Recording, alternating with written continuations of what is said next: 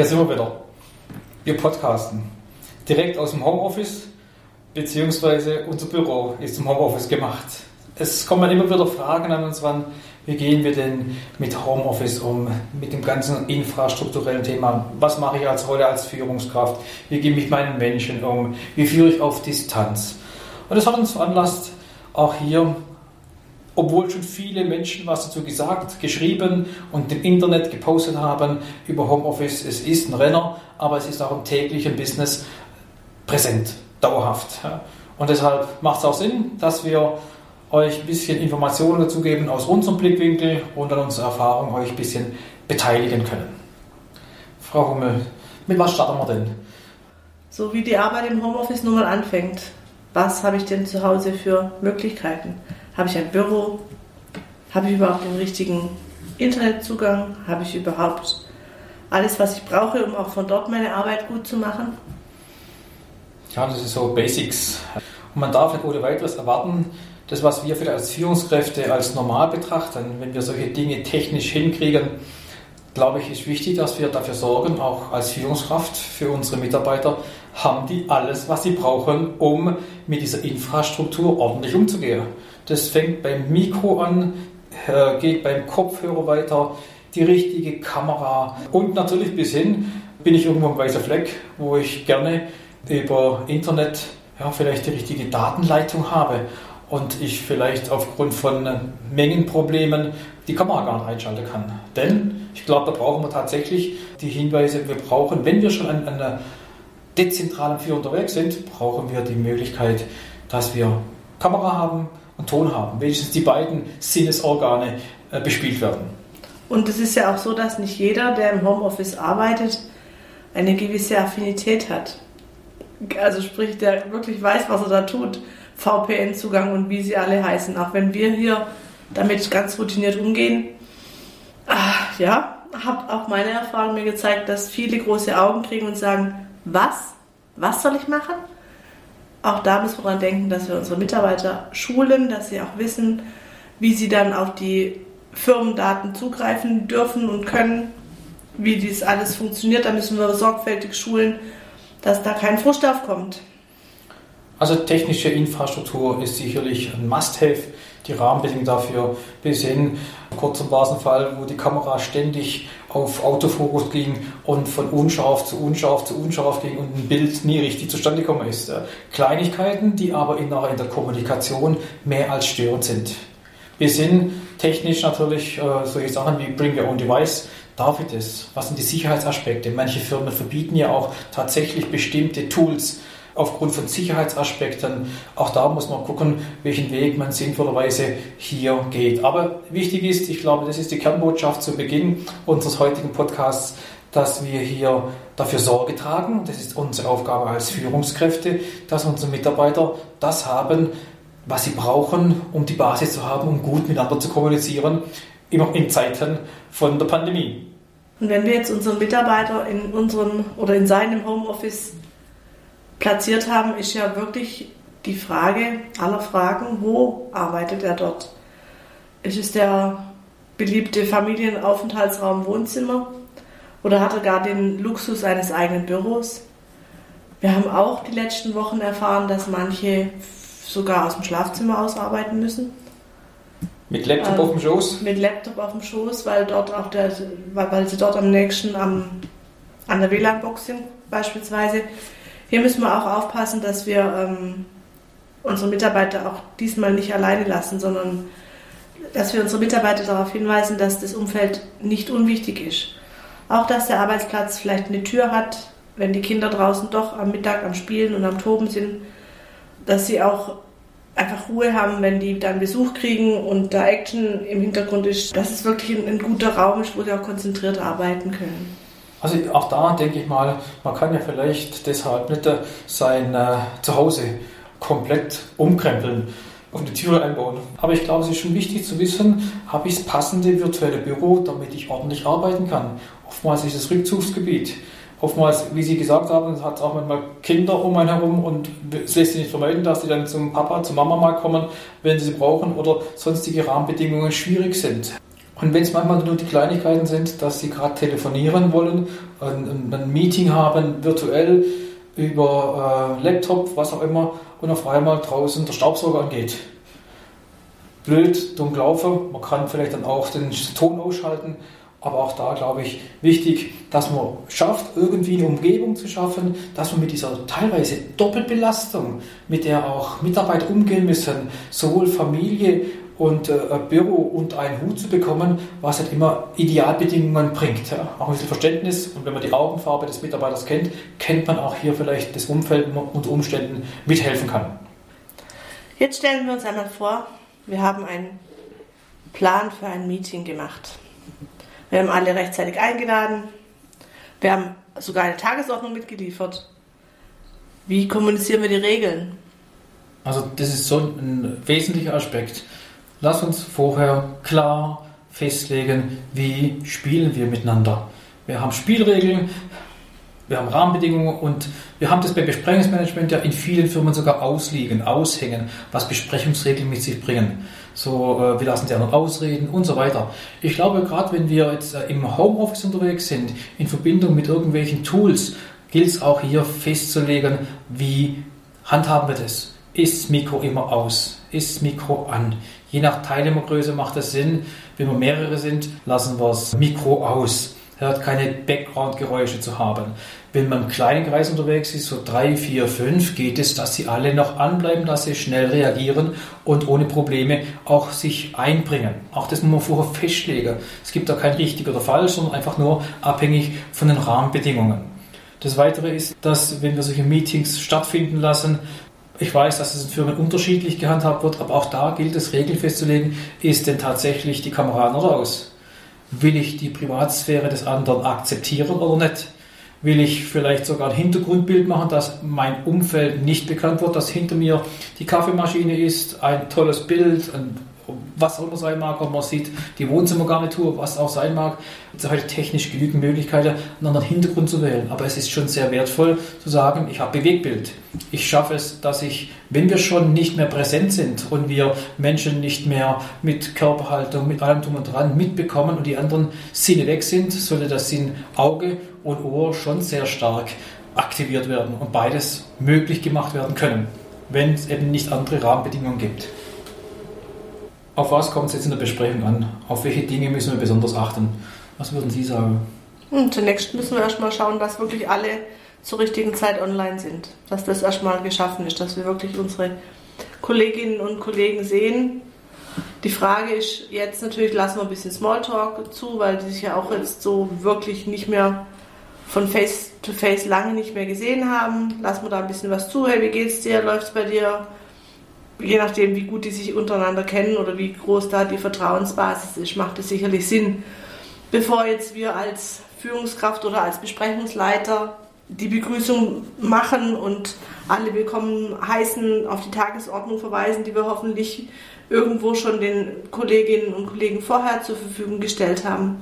Und natürlich brauchen wir, brauchen wir jemanden, der uns das Protokoll führt. Das müssen wir auf jeden Fall noch definieren. Ja, noch der Gedanke zum Thema Smalltalk. Je kleiner die Gruppe, umso mehr ist es zu forcieren. Ich weiß, dass manche den Smalltalk nicht brauchen, manche brauchen ihn. Auch da kennen wir das, wenn wir es im 1 zu 1 Meeting haben, ist es vielleicht immer ganz anders. Für den einen machen wir das ähm, etwas ausführlicher, aus dem Smalltalk wird ein bisschen ein Big Talk, und beim anderen halten wir das in Grenzen. Oder wenn wir genau kennen, äh, lassen wir das auch mal komplett weg. Bin aber auch überzeugt davon, pünktlich beginnen. Es wäre sehr schön, wenn wir die technischen Rahmenbedingungen vorher geklärt haben, rechtzeitig da ist. Und manche Firmen, die natürlich hier sehr dauerhaft in Besprechungen unterwegs sind, muss man hier die richtige Dosis finden. Ne? Wie weit gehen wir mit dem Smalltalk? Aber ich glaube, es gehört mit zum guten Anstand, dass man hier sich ein bisschen austauscht. Insbesondere, wenn wir schon dann in solchen Meetings sind online, dass wir auch nicht nur in die Runde reinfragen, ohne konkret zu werden, sondern ich glaube, der wichtige Tipp ist auch hier, dass wir die Direktansprache an den Tag legen müssen. Wir müssen jemanden mit Namen direkt ansprechen, wo man weiß, jetzt muss ich reagieren. Habe da sehr gute Erfahrungen gemacht.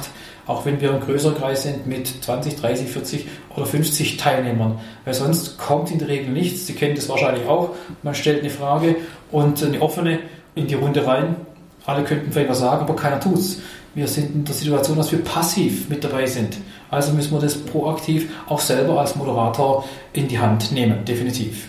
Und den Gedanken von Ihnen aufgreifen, was Protokollführung betrifft, auch da erlaube ich mir zu sagen, wenn ich als Führungskraft zu einem Meeting einlade, Owner dieses Meetings bin, festgelegt habe, welche Teilnehmer sind dabei, wen brauchen wir dazu, wen können wir ausladen, wen können wir arbeiten lassen in Kombination, glaube ich, ist auch wichtig, dass es uns gelingt, nicht alle Rolle über uns laufen lassen zu müssen. Wir sind nicht die eierlegende Wollmilchsau, die wir Protokoll führen können, die wir Moderation machen können, die wir auch die Leute alle anschauen können, wo läuft was gerade richtig, wer hat gerade im Chat was reingeschrieben, wer hat gerade reagiert, wer hat ein Handzeichen gegeben, äh, sei es visuell oder über die Software und so weiter. Ich glaube, dass man hier auch lernen darf miteinander im Kreis des Teams, welche Rolle übernimmt wer, gerne auch wechselnd, je nachdem, was machbar ist aber die Erwartungshaltung als Führungskraft, das alles unter einen Hut zu bekommen, ist ein Ding der Unmöglichkeit. Da wäre es schön, auch das auf mehrere Schultern zu verteilen. Entsprechend den Menschen, die vielleicht Lust haben, das Protokoll zu führen, das Protokoll zu schreiben, nebenher Online-Protokoll zu machen, macht aus meiner Sicht definitiv sehr viel Sinn. Wir müssen nicht alles selber regeln. Auch hier gilt es, manches zu delegieren und andere dazu zu befähigen. Manche haben sogar Lust drauf, ein Protokoll zu schreiben, da müssen sie nicht so arg viel sagen. Jetzt haben wir nach einiger Zeit ähm, doch alle Tagesordnungspunkte bearbeitet, besprochen, abgewogen, was für und wieder im Protokoll verankert. Jetzt ist es natürlich wichtig, dass wir auch zu Ergebnissen kommen, dass wir Hutträger bestimmen. Wer macht was? Wer ist verantwortlich für was? Bis wann? Die nächsten Termine für die Besprechung vielleicht sogar schon fixieren. Es gibt nichts Schlimmeres, wenn die Mitarbeiter und die beteiligten Besprechungsteilnehmer äh, aus dem Meeting rausgehen und sagen, das hätte man sparen können. Wir brauchen dort wirklich konkret Entscheidungen. Und die Zeit müssen wir uns nehmen. Und vielleicht schafft es der Protokollführer zusammen mit dem Moderator hier die richtigen äh, Akzente zu setzen. Das kann ja auch ein Teamwork sein. So, wie sieht es aus? Wir haben jetzt noch zehn Minuten.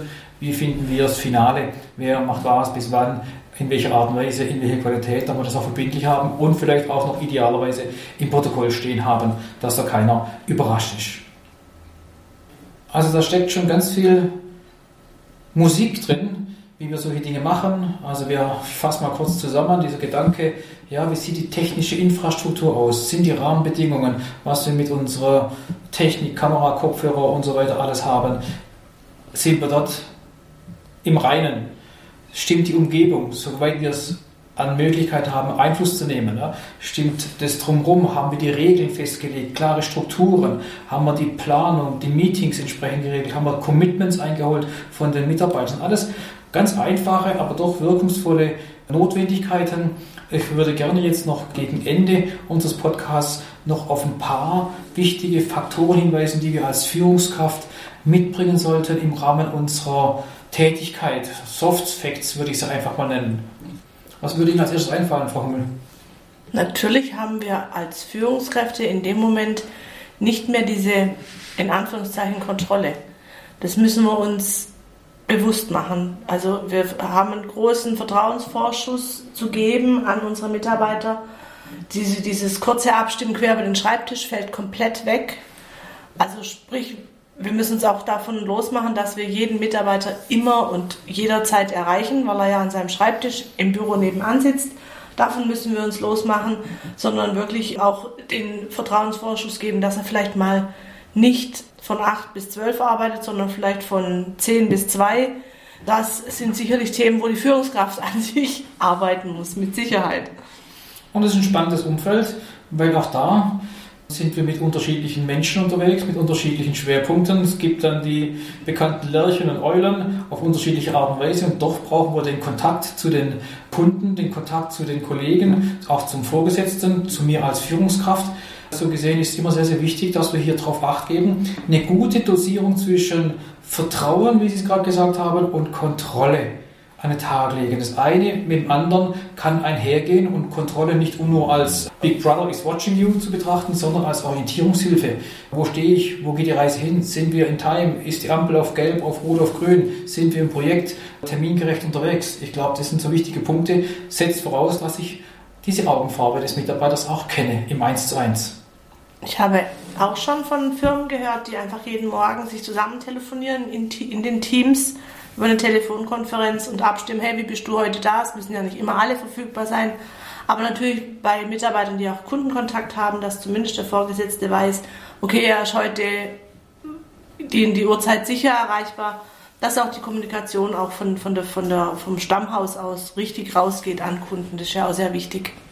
Ich möchte gerne darauf hinweisen, dass wir als Führungskräfte auch das Direktionsrecht haben. Das heißt noch lange nicht, dass wenn die zu Hause sind, quasi in ihrem Privatbereich, dass wir nicht festlegen können, wann wer da zu sein hat. Ja, das gehört mit dazu. Das machen wir, wenn die im Büro wären, ja auch. Ja, wir tragen einen Termin im Kalender ein oder legen fest, wann eine Besprechung stattfindet. Also so gesehen, nur Mut, wir dürfen sowas auch festlegen, auch wenn die zu Hause sind sowas festzulegen mit der Rahmenbedingung Flexibilität auf der einen Seite, Vorteil, aber auch mal Termine, wo man da sein muss. Ob sie das über Kernarbeitszeiten regeln oder Kernzeitenverfügbarkeiten, das sei dahingestellt. Das kann man sag mal, nicht pauschal sagen. Das hängt sehr stark von den einzelnen Aufgabenstellungen der Mitarbeiter ab. Es kommt auch unserer Aufgabe zugute als Führungskraft, dass wir im Rahmen unserer Abteilung, die wir führen, unseres Teams, dem wir vorangehen, deutlich machen, ja, unsere Rolle ist es auch, den Mitarbeitern immer wieder eine gewisse Sicherheit zu geben. Wo geht die Reise hin? Die haben den Stahlgeruch nicht, sie sind nicht bei der Firma vor Ort, sondern immer wieder die Gelegenheit zu schaffen, dass auch die wissen, wo geht die Reise hin. Wir haben so gewisse Leitplanken als Orientierung, die wir geben müssen. Wie lange dauert es noch? Man fängt ganz schnell an zu jammern und Schwierigkeiten aufzuzeigen, wie schlimm die Zeit sein mag. Es ist mit unserer Aufgabe, klar einen positiven Aspekt reinzubringen, auch die positive Stimmung, wenn es irgendwie geht, hochzuhalten und da haben wir eine Vorbildfunktion. Auch wenn wir mal einen schlechten Tag haben.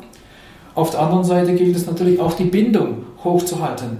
Ja, wenn wir auch Mitarbeiter haben, die sich wünschen, Gelegenheit zu schaffen, miteinander zusammenzuarbeiten, dass wir eine hohe Bindung behalten und die Mitarbeiter nicht verweisen lassen in ihrem Homeoffice. Das gehört dazu. Also drei Punkte waren das. Sicherheit geben, Orientierung geben und Bindung an den Tag legen. Ähm, besonders positiv, was ich die letzten Tage erlebt habe, dass ich selber als Kunde in einer Firma angerufen habe und es nicht gemerkt habe, dass die Mitarbeiter im Homeoffice sitzen. Das ging alles so reibungslos, als wären die quasi am Tisch gegenüber gesessen. Fand ich richtig toll und das ist natürlich für uns alle auch ein Ziel, dass wir trotz unseren Einschränkungen, mit denen wir gerade arbeiten dürfen, muss man wirklich sagen dürfen, dass wir es schaffen, den, den, den Servicegedanken trotzdem hochzuhalten und unsere Kundenzufriedenheit unser höchstes Anliegen ist.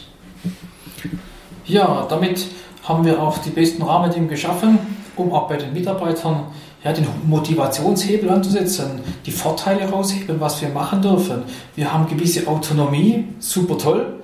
Wir kriegen die entsprechende Kompetenz mit auf, auf den Weg gegeben und es kann funktionieren, wenn wir als Führungskräfte unseren Mitarbeitern den Sinn unseres Daseins, den Sinn unseres Unternehmens, den Sinn unserer Abteilung und den Sinn der Arbeit des einzelnen Mitarbeiters mit auf den Weg geben. Der moderne Begriff Purpose lässt grüßen, Sinn und Zweck und wenn das der Fall ist, dann müssen wir auch nicht motivieren, sondern die Arbeit tut es für uns. Und wir haben die Rahmenbedingungen dafür geschaffen. Wenn wir das schaffen, haben wir auch mit Homeoffice eigentlich gute Voraussetzungen, mit dem zusammenzuarbeiten.